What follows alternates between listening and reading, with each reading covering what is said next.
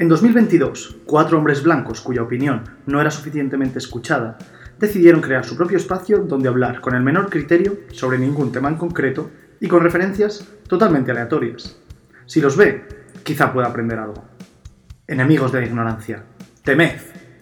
Hola, muy buenas a todos. Bienvenidos a un nuevo programa de Cuatro Cabalgan Juntos.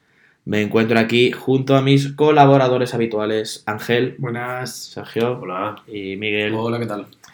Bueno, eh, nos acordamos también del bueno de Larry. Estamos aquí grabando para gente como tú. Eh, sigue, sigue fuerte, mantente fuerte. Ánimo. Ánimo, Larry. Bueno, y la película de hoy, tremendo peliculón, El silencio de los corderos. The Silence of the Lambs. En inglés, para que se vea que somos bilingües. Y El silencio de los inocentes en Latinoamérica. Película del año 1991, dirigida por Jonathan Demme y protagonizada por los buenos de Anthony Hopkins y Jodie Foster. que están los dos soberbios en sus actu- respectivas actuaciones. Película que trata sobre la historia de Aníbal Lecter, un asesino en serie y caníbal. Aníbal, el caníbal. Chiste ahí para rebajar la Sí, sí, tensión No, no, inicial. es de nada, eh. buen marketing. sí, sí, sí, o sea. No, no pusieron el nombre a lo tonto. No le llamaron Ramón el caníbal. que bueno, está entre rejas en un- una especie de cárcel sanatorio mental. Sí, un psiquiátrico, algo así. Es más un psiqui- tipo psiquiátrico cárcel de los que había en aquella época. Va- Guión sótano. Zulo. Zulo, porque bajan, bajan unas cuantas escaleras. Guión ya está. Az- Azkaban. Y una aprendiz de agente del FBI, que es eh, Clarice Starling, que es la buena de Jodie, pues tiene un asesinato entre manos, tiene otro asesino en serie que es así también un poco díscolo, digamos, también está un poco de la chota, digamos, el tío. Y pues eh, le pide ayuda a una mente como Aníbal Lecter, que bueno, aunque esté encerrado en un psiquiátrico, a mí me parece que está muy cuerdo. O sea, que tiene el problema de la, el gusto por el canibalismo, De los pero como sí. tal es una persona súper inteligente y Una cosa no quita la otra. Claro. Totalmente, o sea, él no se arrepiente de nada. O sea, él es consciente de que es un monstruo y lo que le gusta. Y Claro, o si sea- la cosa no es que pierda el control o nada, no, no, es que lo hace y encima es que te hace es un consciente. ratatouille. Me refiero, te corta la lengua y encima te la guisa para que te guste a ti comértela, ¿sabes? En plan, sí, sí. es que no se anda con chiquitas el pavo. Y bueno, pues eh, necesita la ayuda de una mente criminal como la del doctor Lecter para eh, llevar a cabo la investigación y poder detener al culpable. A ver, y también da la casualidad de que el doctor Lester era psiquiatra y uno de sus pacientes es justo. El chalao que, que busca. ¿Sabes qué? Lo hizo un mago. Claro, eso también es un poquito de. Bueno, también hay cosas en esta. Claro, que- claro. Es decir, que está bien, ¿no? Pero que digo que. ¿Cómo roba el boli? Ostras. Cuando está Sí. así, Total. el tío. Pues bueno, pero te lo crees. Yo creo que dentro de esa ficción.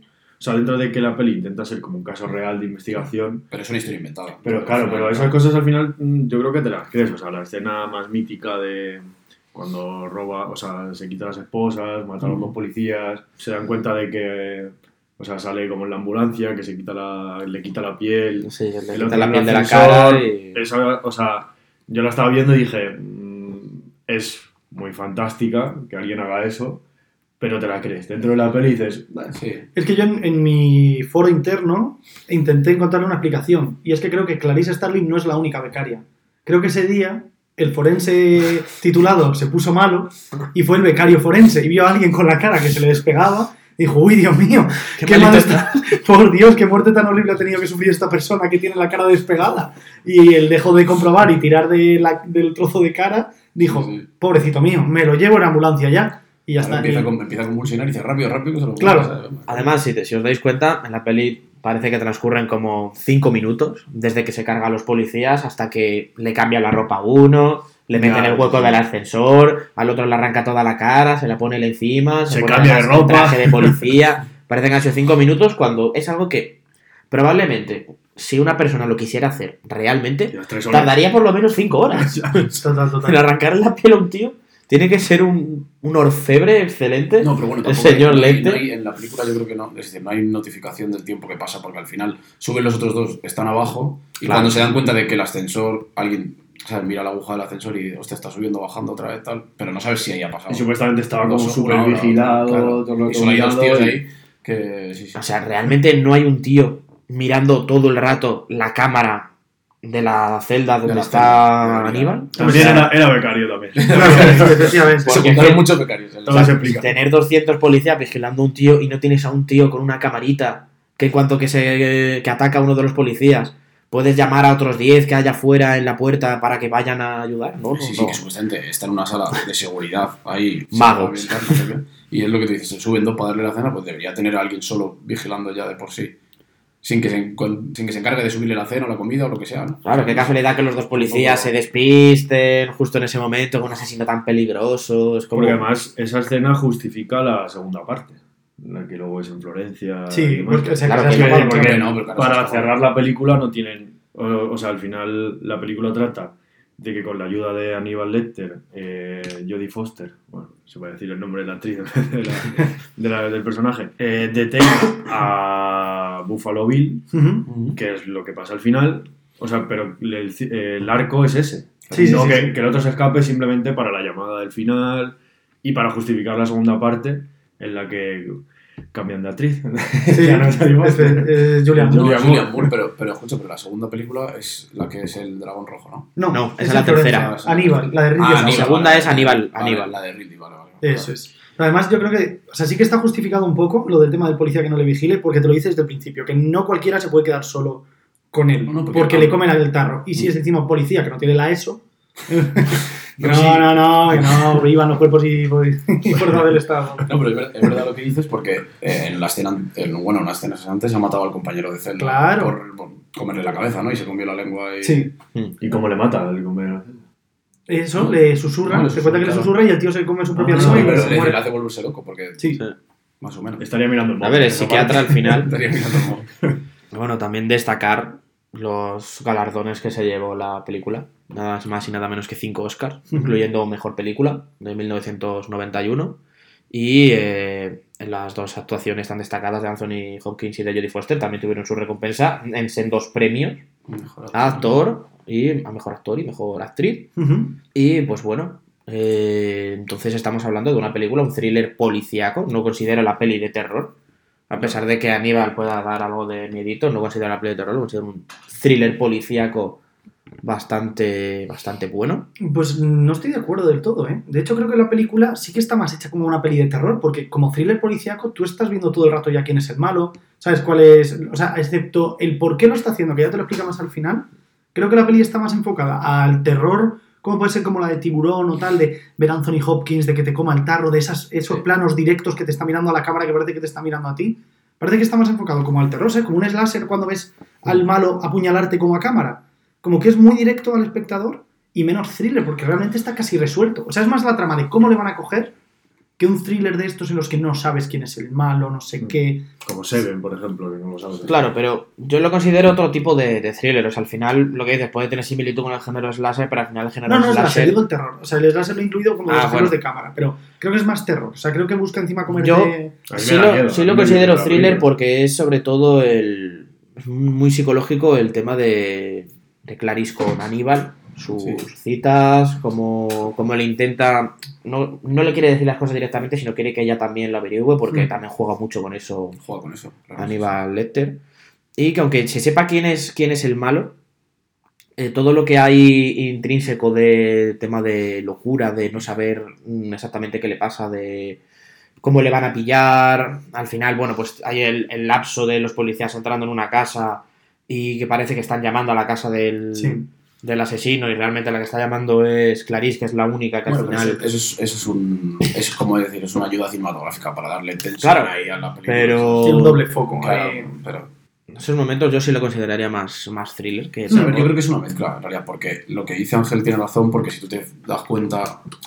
No, ver, tiene razón en, en el, en el que. yo pienso que es un Fuera de mi thriller. programa. De hecho, que es un thriller policíaco también, pero también tiene mucha parte de terror, porque eh, si tú te das cuenta, en, hay muchos planos que tú eres. El, el espectador es Clarice Sterling. Cuando está hablando Don Allen. Mm. Y eso son, eso son la- las. Es una característica de una película de terror, de lo que decía, de que eh, eh, tú venga en Michael Myers a cuchillarte a ti mismo o te, o te esté mirando a Aníbal Lecter y te esté intentando comerte la cabeza a ti porque la- las, las escenas que hace ahí en, en- en su celda con el cristal mirando fijamente Hmm. a la otra parece que te está La que se mirando a ti. refleja él en el cristal, Sí, sí, sí. o sea, ese plano es... Sí, a ver, una de, una de las cosas que puede transformar la peli en, por su parte de terror es obviamente la actuación de De Anthony Hopkins. Anthony Hopkins, porque hay veces que Aníbal Da miedo. te mira y, Bueno, y un poquito de grima también, cuando lo y de... te lo haces No, te voy a comer la lengua.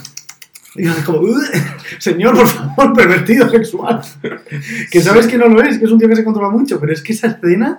eh, Tío, pues oh, no sé qué, no sé cuánto. Yo creo que en el fondo eso, también yo- tiene cierta filia, cierta cierto cierto desorden sexual también. Ojo. Eh, El Sí, señor Hawkins. O sea, el señor Hawkins no, perdón. El señor Lecter. Perdóneme, señor Hawkins. Puede ser. Algo raro, sí, algo, ser. está mal. Porque hay veces que hace ciertas insinuaciones Mm. sobre Clarice que Y le dice en- que su jefe también dice. superficialmente parece que van de saber sobre su vida, pero realmente pienso que también hay, Sí. hay cierto interés. Yo estuve pensando que quizá precisamente eh, eh, lo hace adrede. O sea, porque realmente toda la película está muy enfocada en mostrarte, y de hecho el final de la película es una metáfora muy buena como para cerrar ese hilo argumental, de que los hombres, o sea, es una película a mí me parece que bastante en contra de la actitud machista de que haya una mujer y todos el rato la están mirando, todo el rato la están juzgando. La escena final es el tío viéndola en la oscuridad con las gafas puestas, que es como una metáfora de te estamos vigilando, es el, el lobo y, y la presa. presa, sí. Entonces creo que además Anthony Hopkins juega ese papel, pero como desde fuera, como forzándola, como diciéndole, o sea, es el que más allá lleva, excepto el otro tío que le hace la bromita, es el que más lejos lleva eh, como ese acoso a ella, pero como para que ella se dé cuenta y consiga salir de esa dinámica, porque es todo el rato, cuando está corriendo con la amiga, le miran los compañeros, cuando va hacia la oficina del jefe, la están No, mirando también jefe- como... Como que babean el, el psiquiatra del Eh, sí, psiquiátrico, le sí. los tejos lo primero. Es como muy, todos muy a por ella, y Sí. como carroñeros. Como una oveja, ¿no? O un cordero. Acorde, ¿no? Claro. Podemos, a ver, podemos decir realmente que la película está ambientada a lo mejor en una época en la que las mujeres estaban comenzando a, a entrar en esos cargos, como por Sí. ejemplo oficial jefe de- del FBI. Antiguamente esos siempre eran, siempre eran hombres, entonces claro, también te mete eso de la lucha de poder claro. Sí, sí, sí. sí. llegar a, a entrar en una organización tan importante de seguridad nacional. Sí, no, porque eso, como decía Ángel, es decir, siempre están pasando eh, estas cosas de la que la están excluyendo porque su jefe, cuando se, ju- se junta con los policías que están allí, no sé qué, le dice que no pueden hablarlo con mujeres y luego le se intenta justificar en el coche de nada, pero esta no solo era para. Sí, solo para no para sé qué que- decir, eso es muy. Total, total. Es, es lo, mucho lo que está diciendo Ángel, ¿no? A mí, me, a mí me gustó mucho la estética noventera de la película. Sí. O sea, de hecho que incluso se ve hasta con, como con granito, ¿sabes? En- Sí, la, y la estética noventera, los pelos, la, la ropa, no sé, muy... Eso me gustó mucho, no sé por qué. Claro, a ver, muy, muy, muy película de... no Back sé. to the no, 90s. pero es anterior, es decir, es más. Es de, yo creo porque la de está ambientada en 80. los 80. Porque la Bueno, pero no sé, 80. como muy de, de los típicos vídeos caseros que todos tenemos en casa de Sí, cuando éramos pequeños, tío. ¿no? Y que salía, salía la- el, el día con la hora aquí así. Sí, ¿no? o sea, sí, justo, sea, la forma de, de peinarse las, las mujeres que salen es muy Sí, sí, de, de aquí no, nuestras madres en, Sí, sí, cuando nos tuvieron, ¿sabes? Total, total. mucho, no que sé sí. por qué. Totalmente de acuerdo, me ha gustado esa apreciación de la película. de la estética. Si la, veis, La si la ves, siempre- te das cuenta. y bueno, ha llegado el momento de primera sección del programa. Miguel, que nos traen hoy tus historias del celuloide? ¿Cómo no? Eso de que el mundo está hecho de átomos. Sí, sí. El mundo no está hecho de átomos, el mundo está hecho de historias. Bueno, pues como hemos dicho, como hemos dicho al principio del programa, eh, la película ganó los cinco Oscars eh, más importantes, que son a Mejor Película, eh, Mejor Dirección, Mejor Guión Adaptado, y Mejor Actor y Mejor Actriz. Y es la única, eh, junto con A sucedido una noche y Alguien voló sobre el nido de Cuco, que tiene ese, ese récord, ¿no? Esto de ganar los cinco Oscars más Mm. importante, que no hay otra película, a lo mejor han ganado cuatro o tres de esos, pero, pero no han ganado, no han ganado los cinco. Y también hay una curiosidad eh, bastante importante con el Oscar de Anthony Hopkins porque él solo sale 25 minutos en la película.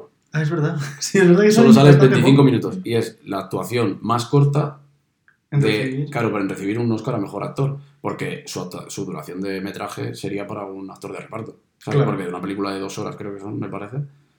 Sí. Igualito Ah, que Mel Gibson en Braveheart. El cabrón no hay momento que no salga.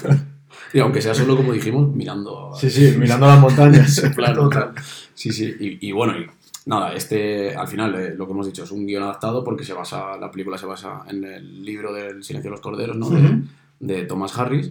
Y este libro lo, se lo leyó Jodie Foster y quiso comprar los derechos. Lo que pasa es que bueno, creo que cuatro o cinco años antes ya Jim Hammond se había adelantado y los compró porque él en su cabeza tenía, tenía la idea de poder dirigir la película y protagonizarla él mismo y ser el Aníbal Lecter, que también hubiera sido, hubiera sido guay, ¿no? Y lo que pasa es que al final, eh, nada, insistió porque había hecho ya mu- muchas películas eh, oscuras, por así decirlo, y, que- y no quería por el momento hacer, hacer eso. Y el papel eh, se lo ofrecieron a, a Sean Connery, a Danny Day-Lewis, a, a Josh- no, Derek Jacobi, que es el senador Draco en Gladiator también. Mm, para- es verdad. Y, y nada, no lo aceptaron. O sea, yo creo que cogieron a Anthony Hopkins, que eh, ahora mismo no hay otro Aníbal que no pueda ser él. O, El descarte. o como mucho Matt Mikkelsen, ¿no? Que Sí, hizo también. los dos. Que son los dos, yo creo, más, más importantes. Y luego el director quería, bueno, Jonathan Demme quería coger a, a Michelle Pfeiffer para, para hacer de, de Clarice Sterling. Lo que pasa es que igual que, igual que Jim Hammond, también le pareció un poco muy oscura la película y no quería, no quería algo así.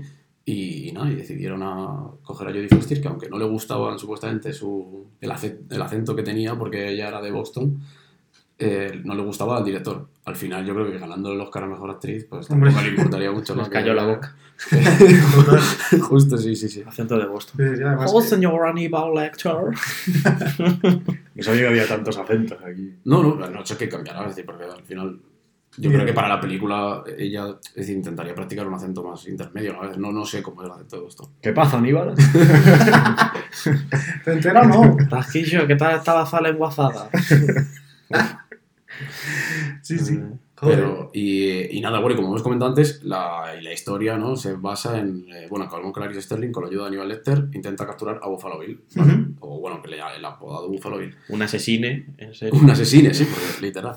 Eh, pero la verdad es que ese asesino no existió en la vida real. Eh, Thomas Harris para el libro utilizó como a tres. Uno, uno que se vestía, digo que se vestía, eh, que metía a las presas en, en la camioneta, con- también utilizando como...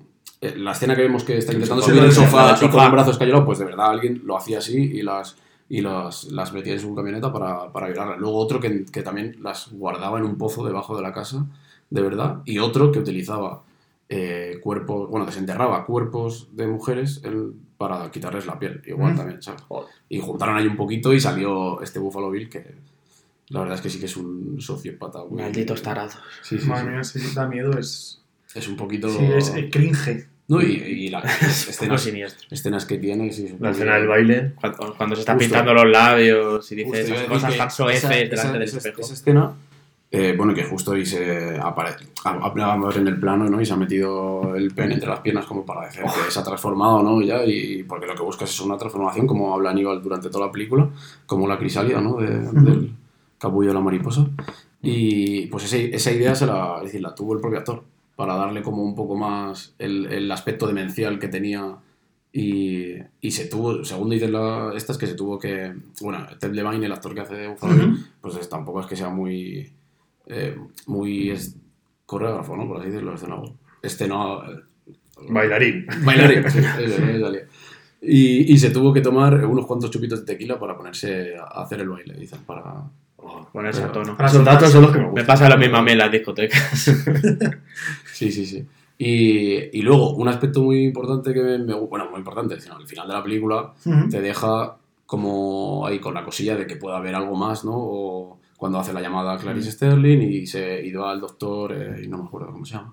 Bueno, el, el, jefe del psiquiátrico donde estaba, ¿no? Para, sí, darle sí. su, para darle su merecido, ¿no? Por así decirlo, porque le había intentado eh, vender a, a la senadora. Pues hay un final alternativo, es decir, no un final alternativo, sino el, final original, que al final decidieron quitarlo y grabaron este, en el que eh, en, la, en la escena final de, de la película, pues tenía una escena, una escena original antes de la que, se, la que vimos nosotros en, la propia en la, en la propia película, que Anthony Hopkins llamaba igualmente a Clarice Sterling, pero le decía con la ropa que había estado ese mismo día y, y como los detalles de lo que había hecho, de lo que había hecho ese día y notando de que la estaba observando en realidad, que aunque tú en la película le dices que no, o, o bueno, ella, ella en la película con su amiga dice, no, no creo que venga a buscarme a mí por lo que, cuando se escapa, ¿no? Pero ahí ese, ese final te demostraría que sí que la estaba buscando y justo se daba la vuelta, colgaba el teléfono con Clarice y ahora ya tenía al doctor atado en un cuarto y le decía, venga, vamos a empezar, doctor.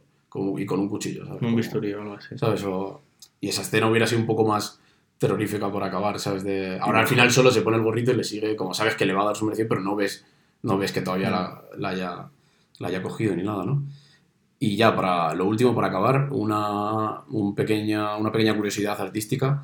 Eh, bueno, si recordáis el cartel de la película, eh, mítico no es la cara de Jodie Foster con la mariposa en la boca y, y se ve como una calavera en la, mari- en la mariposa. ¿vale? Sí. Es decir, pues en realidad no es una calavera, sino que es un cuadro de Dalí, que es Involuta Mortis, que son seis mujeres que están como...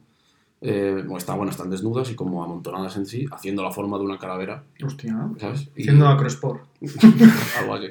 Y, y nada, o sea, a no ser que lo acerques mucho el cartel, no se ve que de verdad son mujeres y parecen como que es como una radiografía, ¿no? La- a la cabeza de, Sí. de la mariposa. No, ya te digo, a ver si, si ahora os- eh, busco la foto del cartel. Y... Lo colgaremos en nuestras redes sociales para que lo podáis ver, chicos. Eso, que nos sigan si quieren verlo. Seguidnos, seguidnos, seguidnos, seguidnos. Seguidnos, porfa. A ver si Vamos, me vamos. meto en vuestras cabezas, como si fuera Aníbal. Como si fuera Aníbal. Y pues nada, Miguel, muchas gracias por, por tu sección, como siempre, a la altura del programa. Que tenemos hoy una buena película, joder. Como siempre, en este programa no hay malas películas, hostia. Hombre, es que cuando la ha habido, ¿eh? Claro, eso te iba a decir. Bueno, y ahora me gustaría hablar un poco de los dos protagonistas de, principales de la historia, que son Jodie Foster y Anthony Hopkins.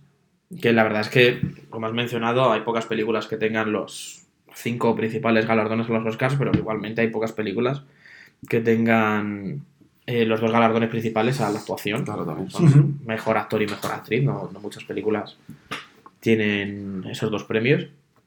Y bueno, me gustaría destacar sobre todo eh, las actuaciones de los dos son excelentes.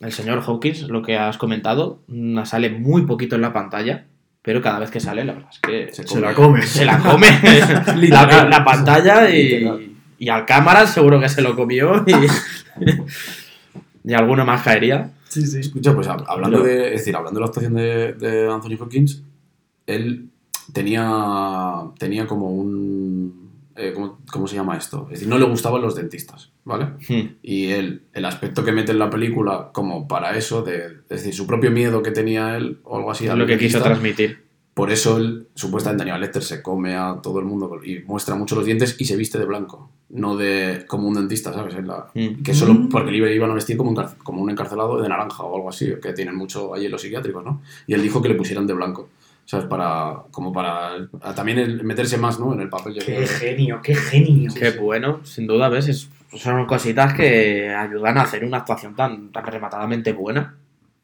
Pero sí que es verdad que Anthony Hopkins en el papel de Aníbal en su trilogía, digamos, o sea, Silencio de los Corderos, eh, Aníbal y el Dragón Rojo. que Hay más películas Sí, sí, sí, sí. que tratan sobre la vida de eh, Aníbal Lecter, un caníbal. Y bueno, mm, realmente Anthony Hopkins es un poco un one papel man. Madre mía. Bilingüe, ahora sí que sí. A ver, me, refiero sobre todo a que, bueno, Aníbal, eh, Aníbal. Anthony Hopkins a mí me parece un grandísimo actor. Eh, escuela británica, el tío es de Gales.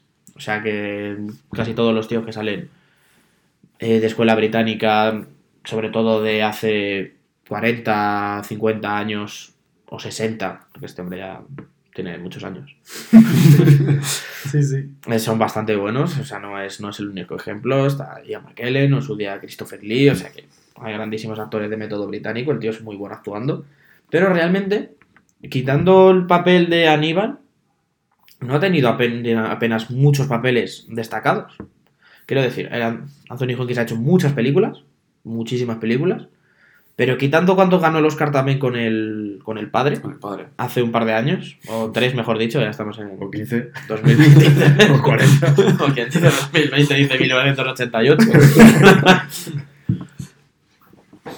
Pues no ha tenido, no ha tenido papeles excesivamente destacados. O sea, ¿me podéis decir tres películas que recordéis a Anthony Hopkins en papeles también importantes? El caso Mm. Heineken. Bueno, ¿no? Nuestro experto en cine seguramente sí. Sí, sí, el caso. Heineken, La película esta que hizo con Colin Farrell de un tío que, que ve el futuro. Ay, eh, sí, ¿cómo se llama? Eh, ¿No os acordáis ni del título? Entonces, tan Sí, buena no sí, sería. Ya sé cuál es. Pero bueno, eso, la del padre y... Pues sí, sí, pero que no es una Sí, también hizo la del rito, que es un cura del Vaticano que hace Sí. exorcismos, así que es un poco disco. Me gusta mucho la palabra disco. el pavo. Bueno, o sea, sería un one roll man, ¿no? Me gusta más Juan Papel, man. No, pero sí Pues que principalmente Anthony Hawkins, cuando mm, muera, se le recordará por ser Aníbal Lecter. O sea, todas las, todas las portadas de las noticias será. mm, Muera Aníbal Lecter. Muere Aníbal Lecter. Sobre todo aquí en, en España, yo creo, porque yo entiendo que los angloparlantes sí que le, le recordarán también de papeles probablemente muy épicos a, a nivel teatro. Porque Claro. siendo de escuela inglesa, pues como pasa No, mucho con los actores. era- era. Sean Connery también hacía mucho teatro, me parece. Benedict Cumberbatch hace mucho Sí. teatro. O sea que los actores británicos también se gastan muchos papeles tal y eso aquí no llega muchas veces. Claro, a ver, pero es que de- la mayoría de actores de método británico empiezan en teatro y luego ya se pasan al cine. Entonces, por eso No, normal- normalmente suelen ser muy buenos actores Hmm. y además, pues eso, tienen esas obras destacadas que, claro, solamente llegan al- normalmente al público Sí. nacional. De hecho, principalmente. Ian, Ian McKellen, aquí, bueno, se le conoce por, lo- por eso, por el cine, pero no, allí es como súper conocido por lo de Hamlet, ¿no? En plan, que hizo a... Sí. Los los Simpsons. Mucha suerte, No, suerte, suerte. Y Sí, le vale. sacan rayos. Y, y he comentado antes que, que también como protagonista puede haber sido Derek Jacobi, que también es un actor británico que, que vive en Londres y también es muy teatral. O sea, Claro. El senador Graco, lo que hemos dicho, en- que también es, es así. Sí. Y bueno, pues aún así nos, nos regaló una de las mejores actuaciones que se recuerdan porque pues, con el 25 minutos de metraje es, es Sí, sí. absolutamente impresionante como te quedas absolutamente No, y es el- impactado por la actuación. Y también son tres pelis, ¿no? Ujú. O sea, que no es que la haya hecho en una, que... Claro, sí, a ver. Sí, es un de, al de final- pelis. Pero sí, pero lo ganó con, es decir, esto lo ganó con la primera. Luego en la más. segunda le da todavía más profundidad al personaje porque sale bastante más en pantalla, ya la trama gira más en torno a él y bueno, la tercera ya sí que vuelve a ser parecida a la, Sí. a la primera. Es otra vez una, buscan a un asesino y le, y le piden ayuda Claro. a él para, para detenerlo. Entonces. Pero es una actuación memorable. y vamos con Jodie Foster. Jodie Foster era una actriz también reconocida cuando hizo El silencio de los corderos. Había protagonizado Taxi Driver, por ejemplo. Pero sí que es verdad que después del papel del silencio de los corderos ha hecho también buenas películas, pero ya no son tan Mm. buenos los papeles o no era tan buena la película. Ujú. Porque, a ver, muchos buenos papeles también van acordes a una buena película. Claro, sí, sí. No siempre. Hombre, te ayuda a tener un buen guion en la película. o- Claro. O, que te- o que el guionista te haga un buen personaje, te ayuda a, que. Claro, al final es más fácil ganar un Oscar con El silencio de los corderos que con Sharknado. Por Porque hay guion, pero es que hay guion un poquito. Aquí por lo menos tienes una historia detrás, ¿sabes? Es que hay- Entonces pasa un poco parecido como con Anthony Hawkins. Tres buenas películas que recordéis de Jodie Foster después del silencio de los corderos. Y tenemos 30 años de, de 30. posibles películas. 30, Más- 30 años. La habitación del pánico, ¿no? Ella La era la madre. del pánico, sí. Pero que es un mojón de peli también. un poco. Hombre, poco No, más. Putrilla sí que es, la verdad. Eh, Sí, no, pero a ver, tiene- tienes razón. Es que no ha tenido tantos papeles. Claro, También- Jodie Foster, al igual que Anthony Hawkins, tiene dos Oscars a Mejor Actriz, El silencio de los corderos y Acusados. Esta vez sí, de 1988. Esta vez sí. Pero es eso, o sea, Jodie Foster tuvo esas dos actuaciones muy buenas en cuatro años. Y desde entonces, digamos que mm, fue mm, o bajando el nivel o no acertando tanto con los papeles o... Bueno, una, una jugadora de grandes partidos. Claro. Eh, A por el Oscar y ya está, ¿sabes? El partido contra los Asuna en enero no lo juega, pero el Madrid-Barça sí, pues ya está. Pues se podría utilizar esa metáfora futbolística en este caso. yo creo que era un poco niña prodigio, ¿no? Un poco lo que le pasó también a, a la de Star Wars. A, ¿cómo Natalie? Portman. A Natalie Portman. Venía desde muy pequeña, había hecho cine desde muy joven. De hecho, era niña Disney además. En Taxi Driver es muy jovencita. Luego tiene Sí, la de mm, no sé qué Malón, que es como unos niños gángsters que han sacado hace poco los de aquí, los de Todopoderosos, un programa sobre Alan Parker. Y es una peli que protagoniza ella de niña. No sé qué Malón, el nieto de Al Capone o algo así. Sí, un mojón. Pero bueno, como que era, como que era una niña Pareado. Era una niña prodigio, ¿sabes? Que hacía mucho cine y por lo visto lo hacía muy bien y tal, y por eso consiguió llegar hasta un punto y luego pues debió de conseguir este papel. Y. eh, Ya tenía dos Oscars con 20 y pocos años y No sé cuántos años tendría, pero. vamos a dedicarnos a hacer mierda que gane pasta y, a pagar la renta. y a pagar la renta, sí. y a vivir de, de ser Clarice Starling. Lo que todos haríamos. Total. Literal. Realmente sí. Eh, Entonces, bueno, mm, dos grandísimos actores en, en esta película. También no digo que sean mucho menos malos actores porque no lo son, son No. dos muy buenos actores. Pero que se quedaron, digamos, que después del silencio de los corderos, eh, Anthony Hopkins sí que sigue sus papeles de Aníbal en las pelis posteriores, pero aparte de eso, poco más. Y eh, Jodie Foster, igualmente, poco más después del silencio de los corderos. Alguna peli así destacada, pero poca cosa. Entonces, bueno, Ya le podrían dar un par de clases a, a Sam. Worthington. Querido Sam. Eso sí, por favor, que ni, ni de muñeco azul vale el hijo puta. Ay, Ay, tenía que decirlo. total. Ahora que me lo, has, me lo has recordado, no vale ni de muñeco azul el cabrón. No tiene gesto en la cara. Y bueno, pues nada, quería reconocer estas grandes carreras basadas en esos dos grandes personajes. Son, tienen un poco el síndrome de Ray Liotta, salvando las distancias. A ver, Bueno, por favor, Anthony Hopkins es mejor actor que Ray Liotta y Jodie Foster también. Hmm. Pero bueno, sé que digamos que se les va a recordar sobre todo por un papel, por una película. Y ya está. Total. Y pues nada, después de esta gran intervención, seguramente el público sabrá valorar.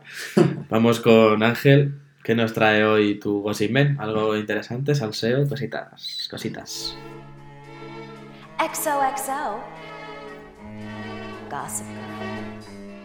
Y pues muchas gracias, Sergio, pero la verdad es que no. O sea, no fue una película particularmente conflictiva, no tuvo mucho cotilleo alrededor, pero eh, sí, como hemos mencionado, es, una, es un hito en la historia del cine, es una muy buena película y como otras películas, bien de terror, bien de thriller, trajo a la mente colectiva, pues un poco como lo ha pasado con lo de Jeffrey Dahmer y tal, trajo a la mente colectiva un peligro que estaba ahí, pero que nadie era muy consciente, como hablamos cuando lo de Tiburón, que luego que la peña cambió como su claro, percepción. sí, sí. Entonces, fue una película que trajo y puso en el foco a un verdadero peligro que la gente no tenía como asimilado en su cabeza y, joder, es un peligro además real, es un peligro que te puede, eh, no sé, o sea, que te puede pillar por sorpresa, pueden jugar contigo, tal, y son los transexuales. O sea, el auténtico enemigo. Y esto parece broma, pero es que no lo es. Es que de hecho... Rowling lo aprueba. No, no, pero parece mentira, pero no lo es. Soy De Mel- hecho, Mel Gibson también. los- hay un estudio que los estadounidenses cambiaron un poco su percepción de los transexuales porque lejos de coger el mensaje principal de la peli es ten cuidado con los asesinos en serie, que pueden ser de cualquier tipo, pueden ser hasta personas súper inteligentes y súper carismáticas como Aníbal Lecter.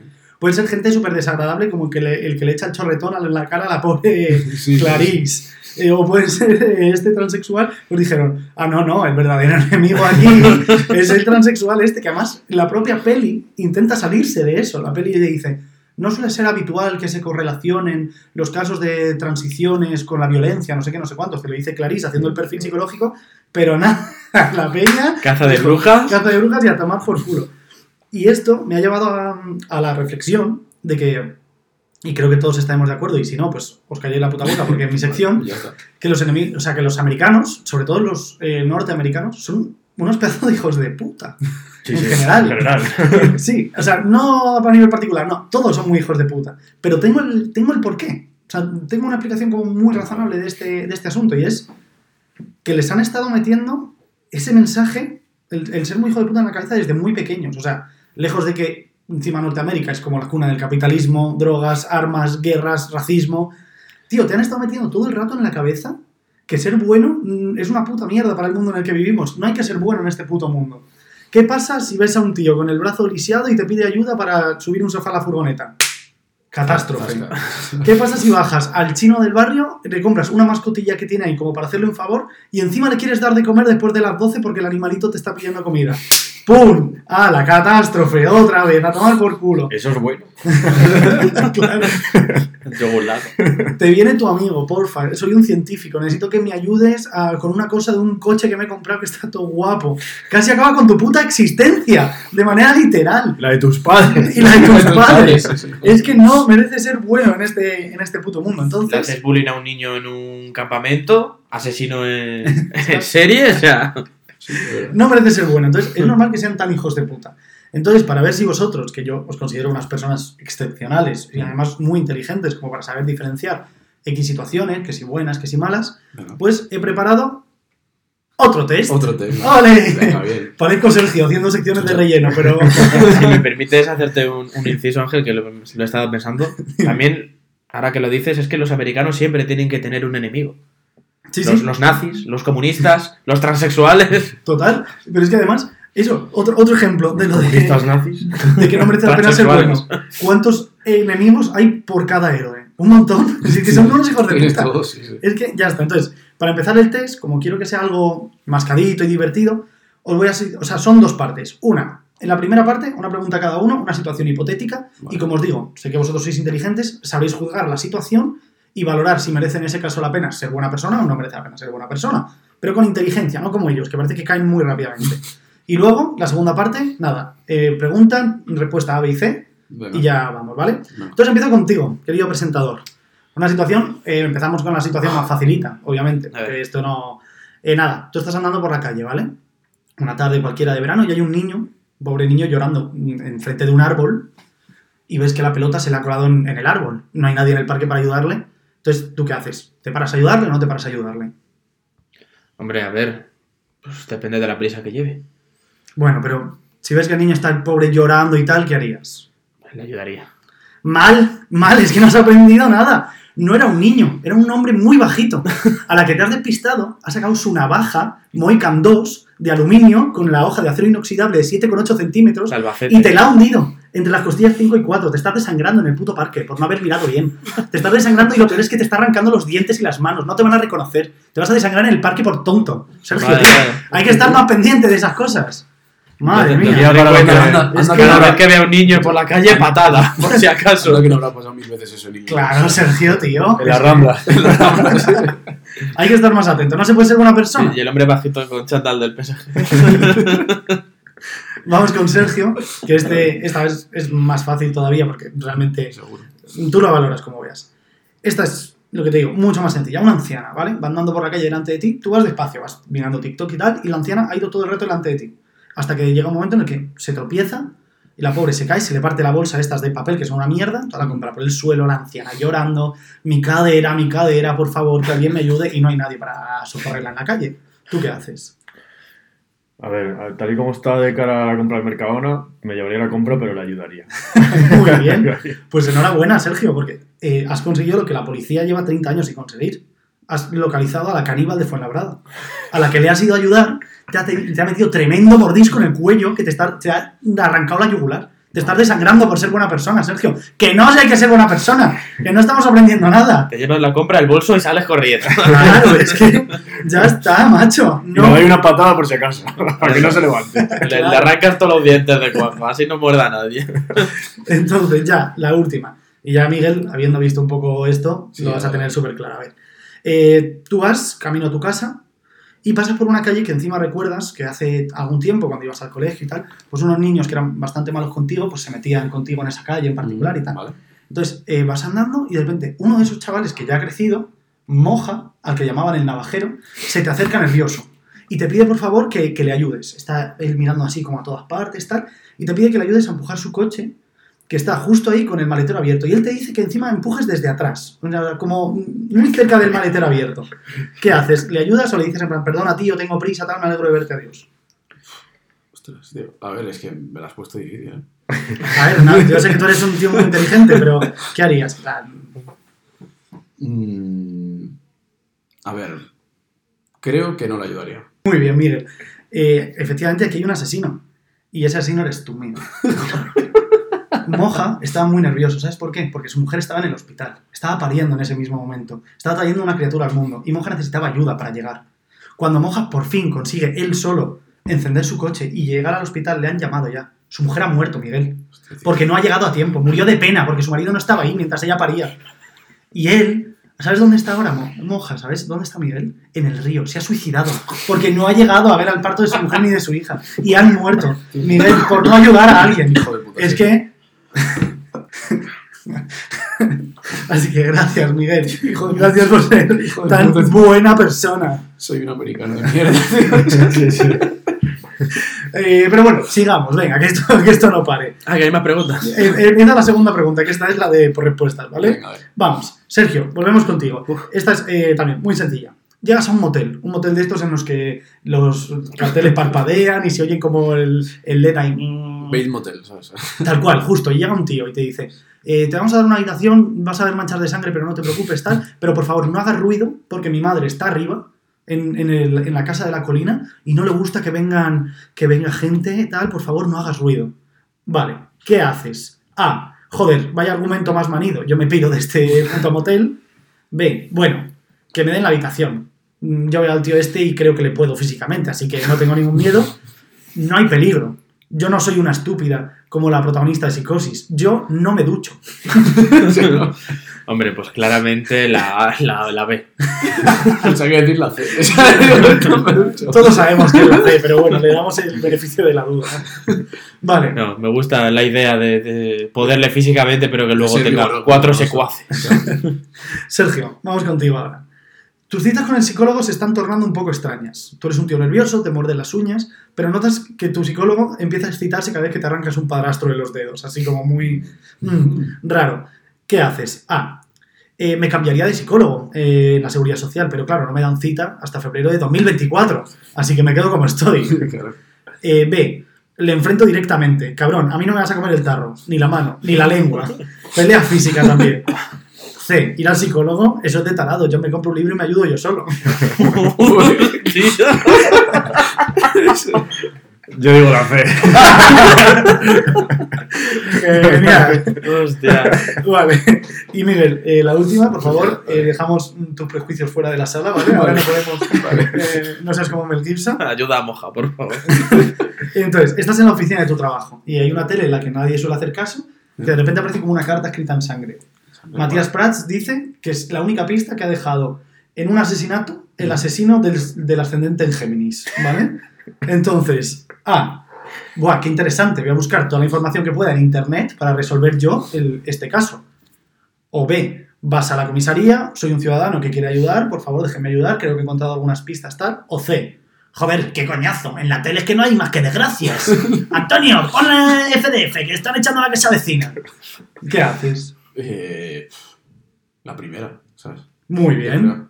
Pues ya está, es que sois unas tremendas personas, Miguel, pero ya está. Pero No era- ir, ir a ayudar a la comisaría. Ay, tampoco no tengo tanto tiempo. ¿Sabes? Pero, pero, pero, Pero en tu buscar, casa- pero- pero buscar mis ratos libres, a lo mejor, joder, a ver quién es Muy bien. Pues ya está, chicos, eso sería todo. No sois unos americanos de verdad. Por Gracias. suerte.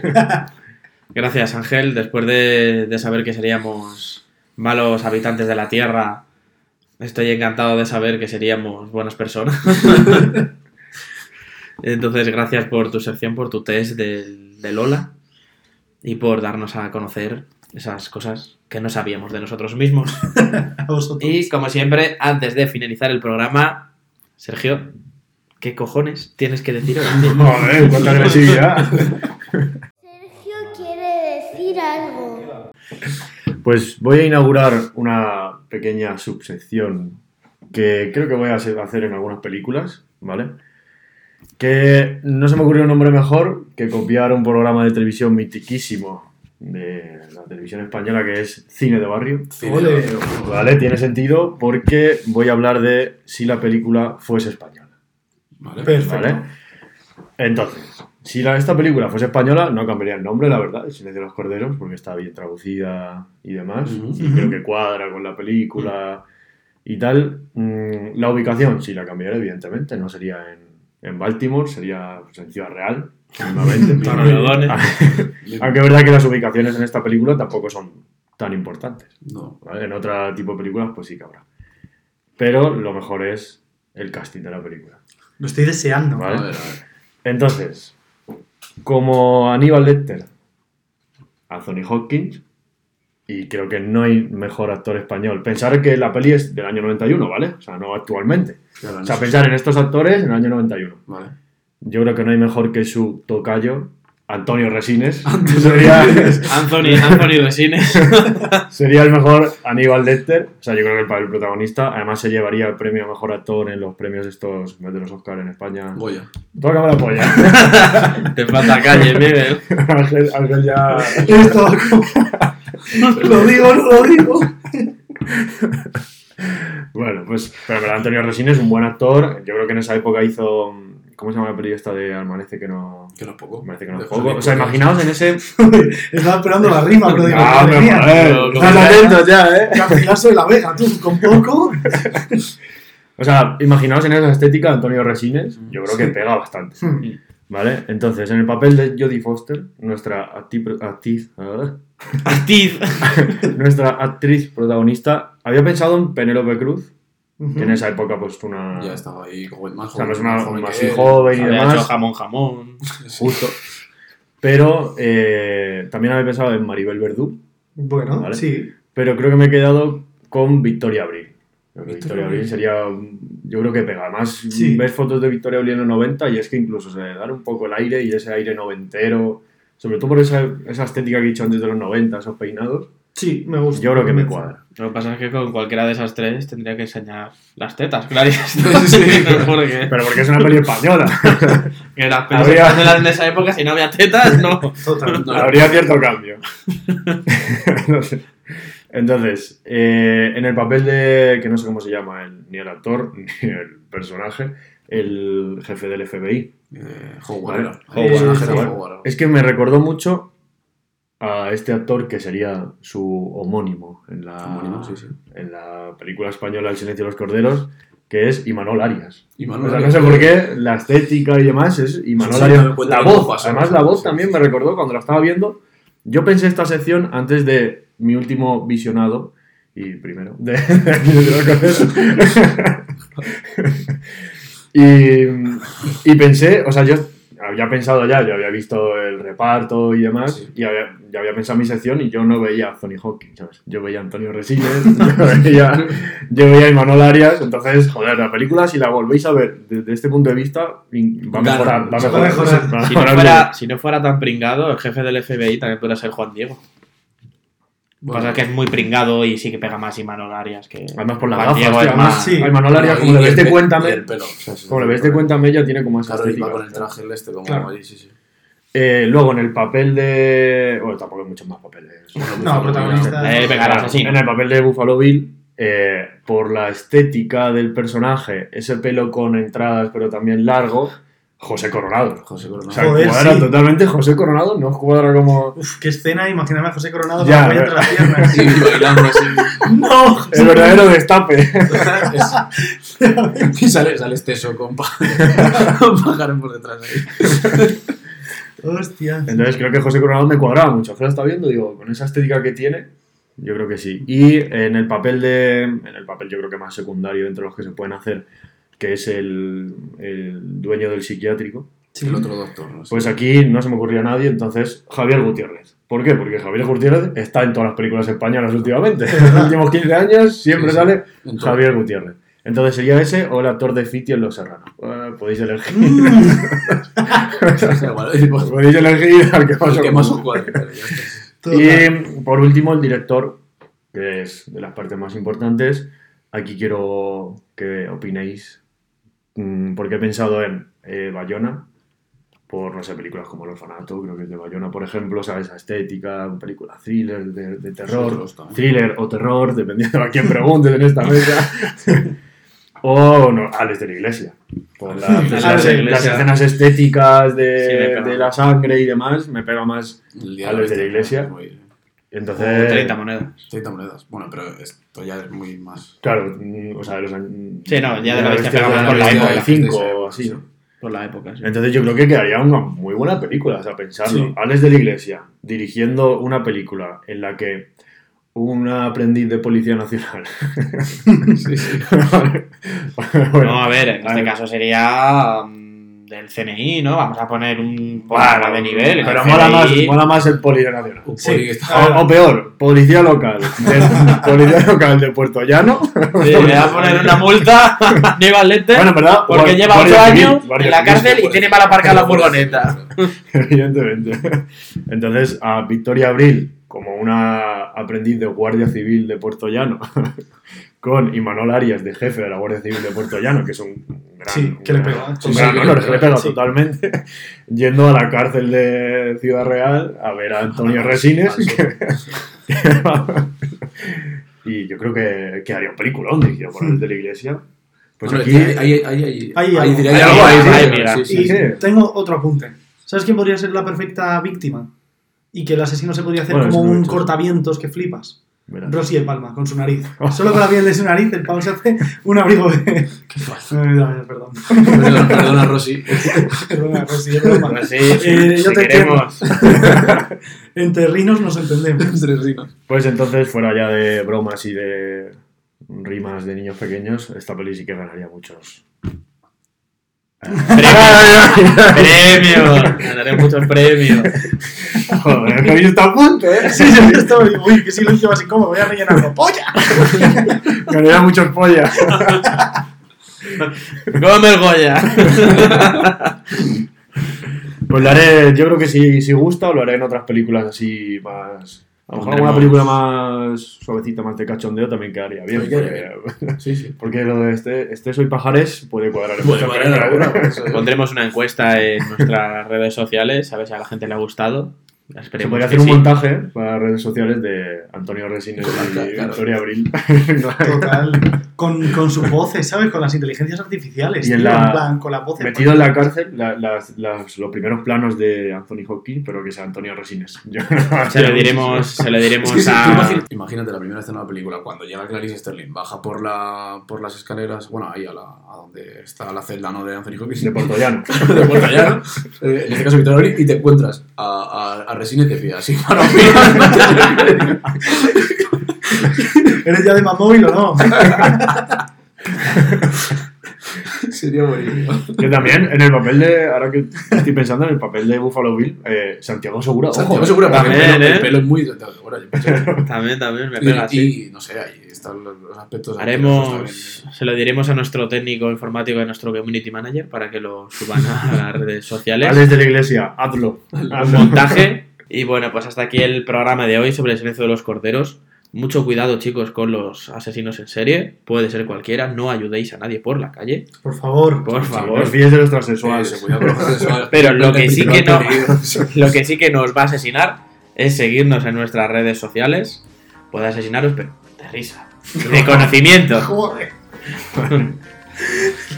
Seguidnos, tenemos redes sociales a punta pala, ya no me sé ni todas, Twitter, Instagram, eh, Spotify, TikTok. TikTok, OnlyFans. OnlyFans también. Tenemos un poquito de todo, chicos, seguidnos y muchas gracias por escucharnos.